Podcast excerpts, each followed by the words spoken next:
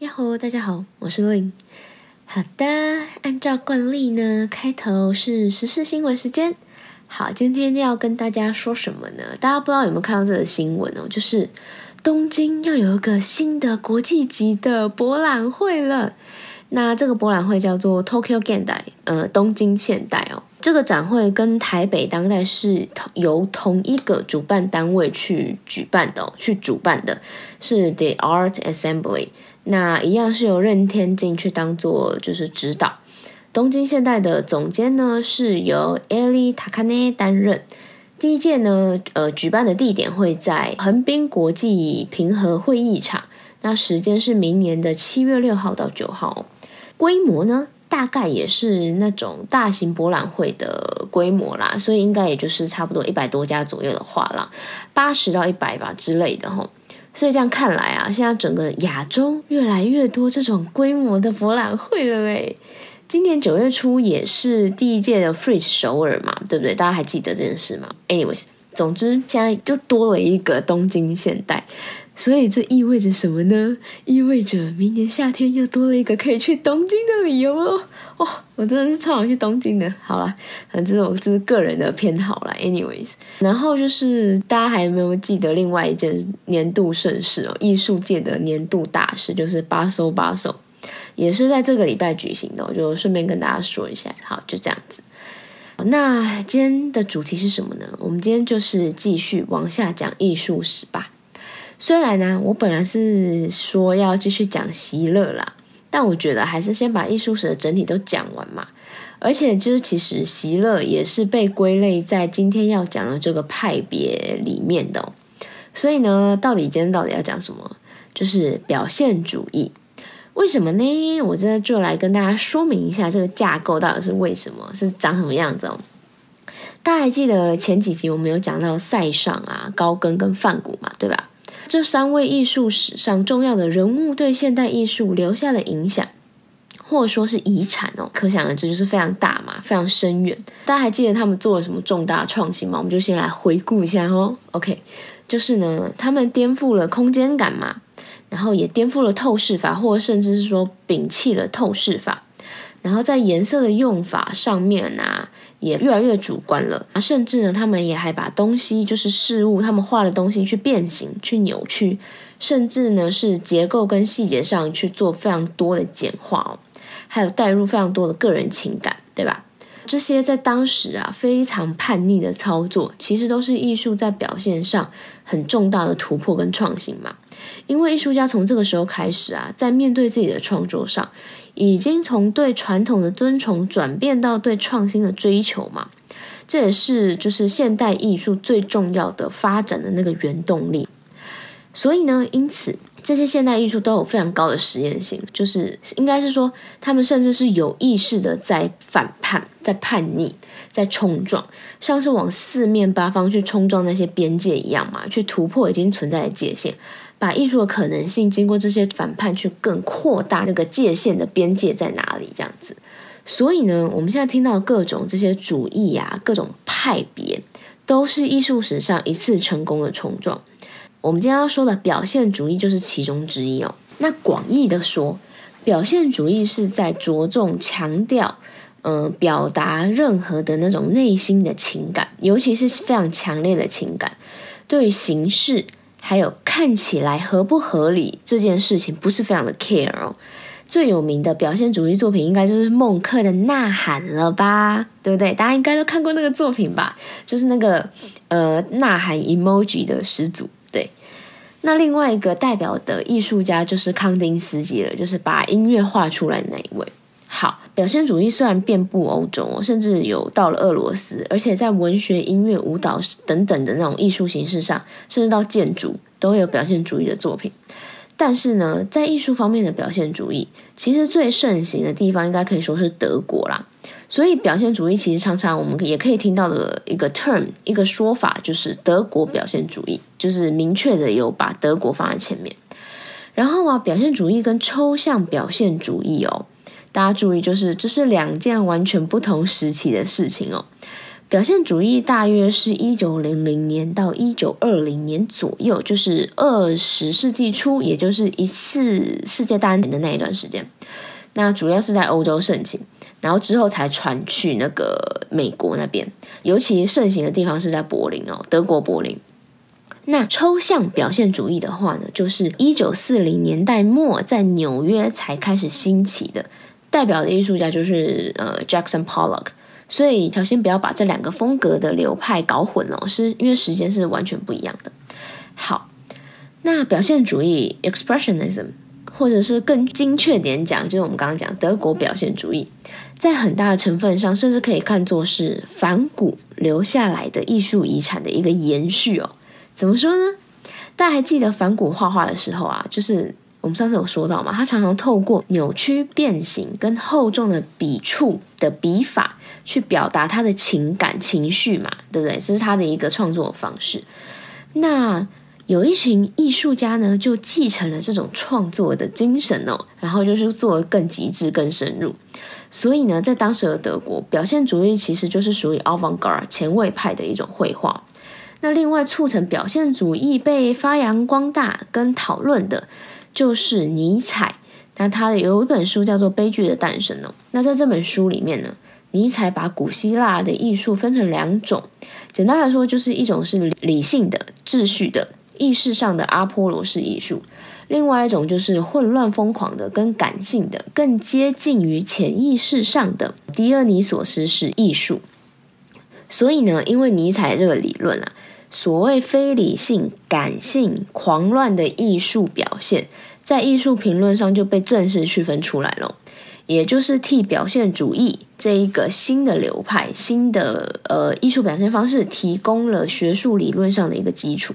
好，OK，前情提要跟时代背景的部分就先简介，大概就到这里。大家现在就是有一个比较明确的概念。那现在我们就来继续深入一点讲喽，OK。说到表现主义呢，我们一定会提到的东西有两个艺术团体，是哪两个呢？一个就是乔舍 （The Bridge），另外一个就是蓝骑士 （The Blue Rider）。那我们就先从乔舍开始说起啊。乔舍是创立在一九零五年，那它是由一群美术学院的年轻学生组织起来的，在德国那他们大部分呢，就是对艺术有非常大的热情。啊，想要革新艺术、想要干大事的一些建筑系的学生，那这群学生呢，尤其是呃科尔西纳，他在看了后印象派在慕尼黑的展览之后，就超级兴奋了，觉得就是开启新世界的大门哦。那刚好呢，孟克就是画《呐喊》的那一位，那时候刚好也在他们的学校当教授。那作品呢？他就是孟克的作品，当时已经开始有了比后印象主义的那些艺术家们有更强烈的情感表现，而且特别专注在各种不舒服的情感上哦，譬如说忧郁、恐惧、嫉妒、焦躁、绝望等等的。他甚至很多作品就是以这些情绪的呃分别去做名字的。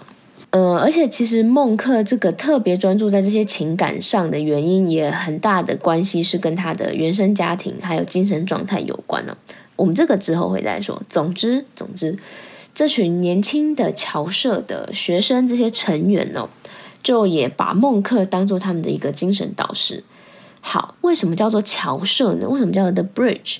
这是因为哦，他们想要团结起来反对那些他他们认为腐败的学院派绘画还有雕塑，他们反对法国的印象主义，他们想要建立一个同时有日耳曼传统但也有现代面貌还有形式的新美学，希望可以成为德国现代艺术甚至是世界现代艺术发展的一个桥梁，所以叫做侨社。他们就是一个有非常远大的梦想。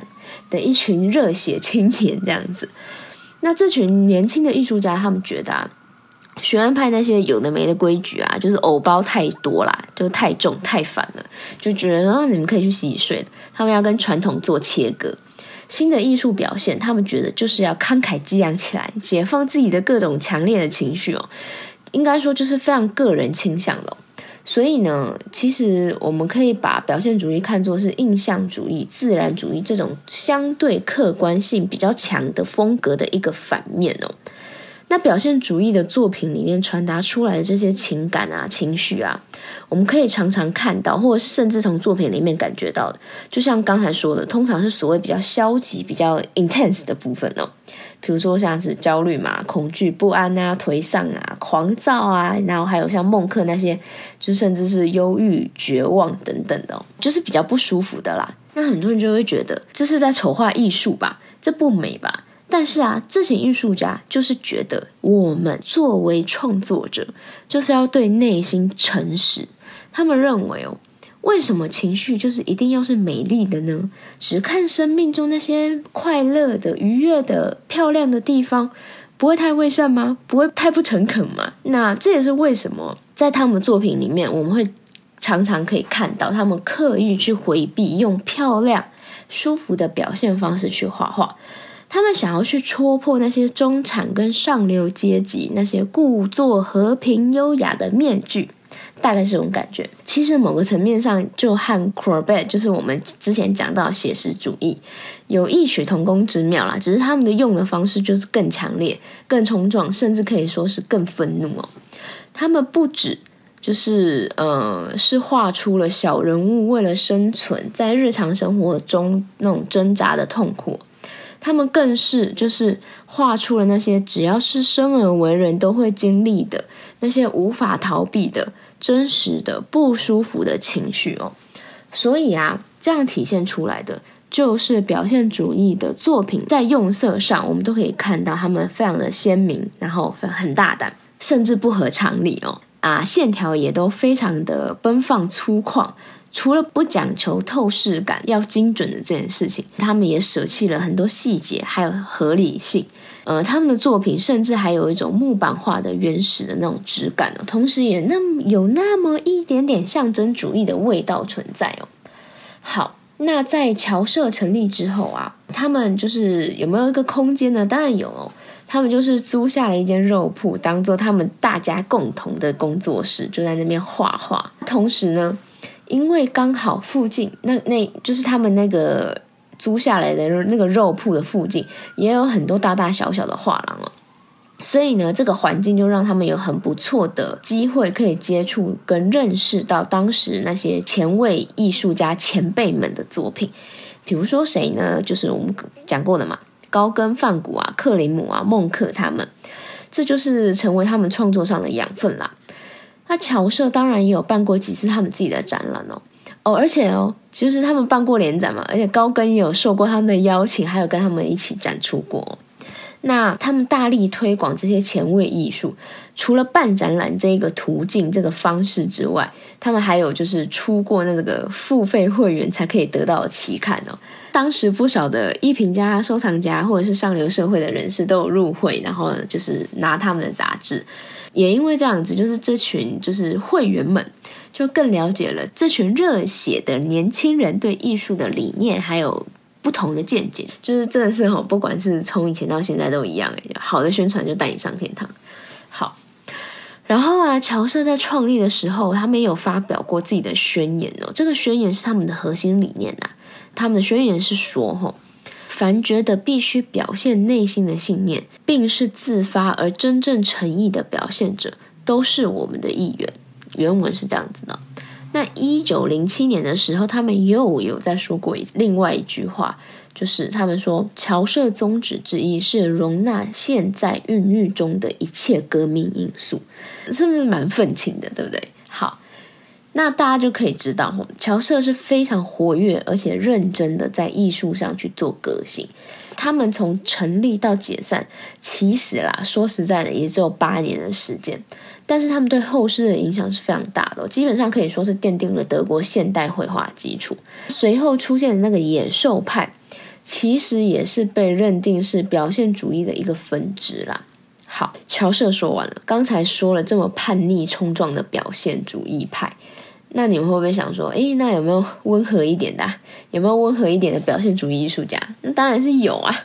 好，那那是什么呢？就是蓝骑士哦，尤其是康丁斯基。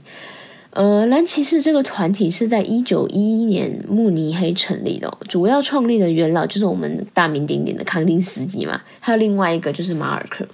其实一开始呢。这是康丁斯基，就是蓝骑士这个名字是康丁斯基一幅画的作品名称。那之后，呃，康丁斯基跟马尔克就一起编了一本文学集哦，书名也就是叫做《蓝骑士》。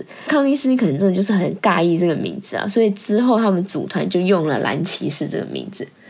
好，但是其实蓝骑士在创立之前啊，已经有一个前身了，就是一九零九年的慕尼黑新艺术家协会。康丁斯基也是创立人之一哦，但他啊还有马尔克，就是和其他的协会成员有点意见不合啦，所以之后他们两个就是自己脱团，然后自己出来另外组团了。但是啊，跟乔社不一样的是哈，蓝骑士没有很明确的组织纲领或者是宣言，因为我们刚刚讲嘛，乔社他们自己有个宣言，但蓝骑士就没有，就是一个比较悠哉、比较松散的一个组织啦。活跃的时间其实也不长，就两年而已哦。那在风格方面啊，蓝骑士跟乔瑟有什么不一样呢？嗯，虽然在后世他们都是被归类在表现主义的范畴，但是呢，相较于乔社的成员都有比较高的风格的统一性，蓝骑士就是相反的，他们就比较没有那么一致的共同特征了，因为他们主要是诉求，嗯，用更抒情。然后柔和的方式去表现那些看不到的情绪跟精神性，所以呢，这也就让他们的作品有更所谓的那种韵律感、音乐性。这也是康丁斯基的一个 icon 嘛，right？那当然，康丁斯基在音乐性的这个部分呢，就是表现的特别杰出的原因，就是因为呢，呃，大家知道吗？就是康丁斯他有很强的联觉能力哦。有很强联觉能力的人是会怎样的？就是他们可以看到声音或者是气味的颜色哦，甚至是形状。那康定斯他就是强调颜色的那个心理效应，因为他有很强的联觉能力嘛，所以他可以看到声音。那他自己呢，在他自己出版的一本书里面有举一些例子哦，譬如说，他说鲜红色会像喇叭的呼号声一样影响人们之类的哈那种例子。虽然我觉得这还是有点太过个人呐，就是可能不是所有人都可以有那种共感，但总之他的信念呐，就是他觉得透过色彩的表现。可以达到心灵交流的一种可能，这也就是为什么康丁斯基他开始创作一系列就是实现音乐色彩的绘画作品哦。呃，艺术史上其实通常就是以康丁斯基作为一个坐标哦。标示着现代艺术正式开启了抽象这个全新的支线剧情，一个新的领域展开哈，留一个展开。大家知道我在说哪一个吗？好，对，那是咒术回战梗。OK，anyways，那抽象绘画呢，也一定程度了影响了后来的美国的抽象表现主义哦。好，那我这边先停一下下哦，因为以防有些朋友可能对所谓的写实啊。呃，具象跟抽象的分别还不是很清楚，我就先来小小解释一下哈。好，所谓的写实呢，就是你可以想象说，就是画的跟真的一样啊，像写字那样一笔一画，很仔细的去把你想画的东西画的跟真的一样，那就是写实。具象呢，就是具有形象，意思就是说，虽然画的没有跟真的一样，但是你还是看得出来是在画什么。我们举例子啊，就比如说，好加菲猫好了，虽然它长得跟真的猫还是有一段距离嘛，眼神也很厌世，像大树，但是我们还是知道那是一只猫嘛，right？又或者是说娜美好了，就是海贼王的娜美，就是那个不成正比的、不成比例的胸部，还有腰围跟腿长，就是就很很离奇嘛，对不对？不会有人长那个样子，但是我们还是可以知道尾田大大画的是一个人，大概就是这种感觉。好，那抽象呢？抽象就是所谓抽离了形象，不具形象，你看不出任何可以辨认出形象的东西的那个意思。当然呢，其实啊，还有很多学者就是提出更细的词去区分，像是半具象或是半抽象。但我们这边就不细讲到这样子了，因为有点太太复杂了。说不定哪天我们就再来专门做一期说，因为挖坑跟老高一样。Anyways。总之，写实、抽象跟具象的分别，大概就是这种感觉。那因为康丁斯基的作品啊，尤其是他的那个构成系列，就已经完全看不出任何的具体形象了嘛，对不对？大家去看看图就知道了。他就是只用单纯的颜色，还有各种的点线面去组成他的画面，所以就是被归类在抽象作品里面。那抽象其实还有被分为所谓的冷抽象跟热抽象哦。简单说呢，冷抽象其实就是理性的、逻辑的，比如说蒙德里安的那个三色格子嘛。那热抽象就是感性跟跟律动的，简单讲就是这样子啦。那康丁斯基就是热抽象的代表嘛。但是虽然啊，康丁斯基长期被视作抽象绘画的宗师的开头哈，但其实有一位艺术家比康丁斯基早了五年开始涉足抽象的领域哦。但是他比较晚才被大家知道哦。那为什么呢？我等下会说哈。那这位艺术家他就是瑞典的艺术家，叫做 Hilma F. Klint。我这边先来小小离题，就是一分钟说一下为什么 Klint 到近期才改写了抽象艺术史面貌的原因哦。这是因为呢，就是他一生他的创作生涯里面留下了一千三百多件的艺术品，那其中很多作品呢，应他的要求。在他去世后的二十年内都不可以被展出来，所以呢，就让他非常多的作品到近期才被第一次亮相哦。他他的作品就是非常自成一格，而且创他的创作核心理念非常非常有趣，我超级喜欢，超级酷。他是一个超酷的阿姨哦。之后我应该会专门做一集来讲他，因为我很喜欢他的作品。好，讲到这，我离题结束，我们回来讲表现主义。综合刚才以上说的，我们就可以很清楚的知道，哦，表现主义已经不再是去写实了嘛，或者是说说他们也不再是去追求视觉上或者是形式上的真实哦。比如说，呃，印象派，我们知道他们就是在追求光影在视觉上真实的样子嘛，对吧？但是从塞尚开始，我们知道塞尚他追求形式跟二 D 和三 D 世界在视觉上的那个真实的平衡嘛。那到了梵谷跟高更，他们开始替艺术在表现上能够更感性、更率性、更主观、更自由的可能上，他们就是拨开了一道缝隙，对不对？让有呃可能性就增加了嘛。但这呃应该说表现主义不表示哦，因为他们是强调情绪不写实，就表示他们不真。我觉得不是这样子哦。我认为他们只是换了一种方式在写实，他们是去描绘感觉、情绪，所以也可以说是他们是在追求所谓情感上的写实，而不是视觉上的写实。绘画只是他们在追寻如何真实表达内心感受的一种方式哦。说到这里啊，我就想到哈，我觉得吕鹏老师。他在他的书里面对德国表现主义的呃这个部分总结的，我觉得非常的好，我很喜欢。我这边就直接把原文截录给大家，分享给大家哦。吕鹏老师的原文是这样的，他说：“他们把城市与自然中那种日益变化的炎凉事项，通过变形夸张的手法予以描绘，使得作品中的人物大多带有一种麻木、空虚、郁闷的神态。”在纳粹势力统治下，他们的这种表现被斥为另类与颓废。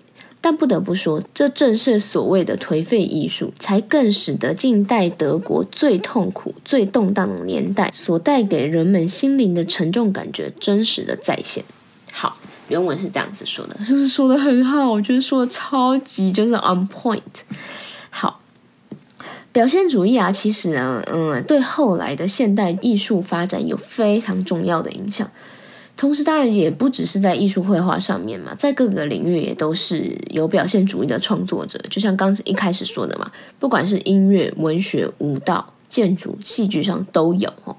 所以，表现主义的确是人类现代文化发展史上一个非常重要的章节。好，说到这边，大家应该对表现主义有更多一点认识了吧？希望有吼啊！你们现在是不是在想说，哎，今天怎么好像都没有举例一下，没有多介绍一些作品，就是代表的作品跟艺术家？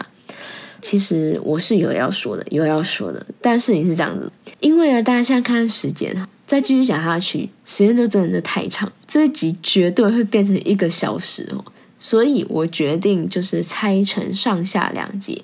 我们下一集就专门再来讲表现主义的那几位艺术家。当然，孟克跟康丁斯基是一定会说的。啊，除了他们两个之外，我还会再多介绍几个表现主义重要的艺术家，比如说上次要讲的席勒，还有乔瑟跟蓝骑士的核心成员哦。就是除了刚才讲的宗师之外，哈，还有其他几个人也蛮重要的，大概是这样子。因为我都很爱，所以我就是没办法放弃任何一个不讲，就是 OK。所以大家记得，就是下一集还要回来继续听哦。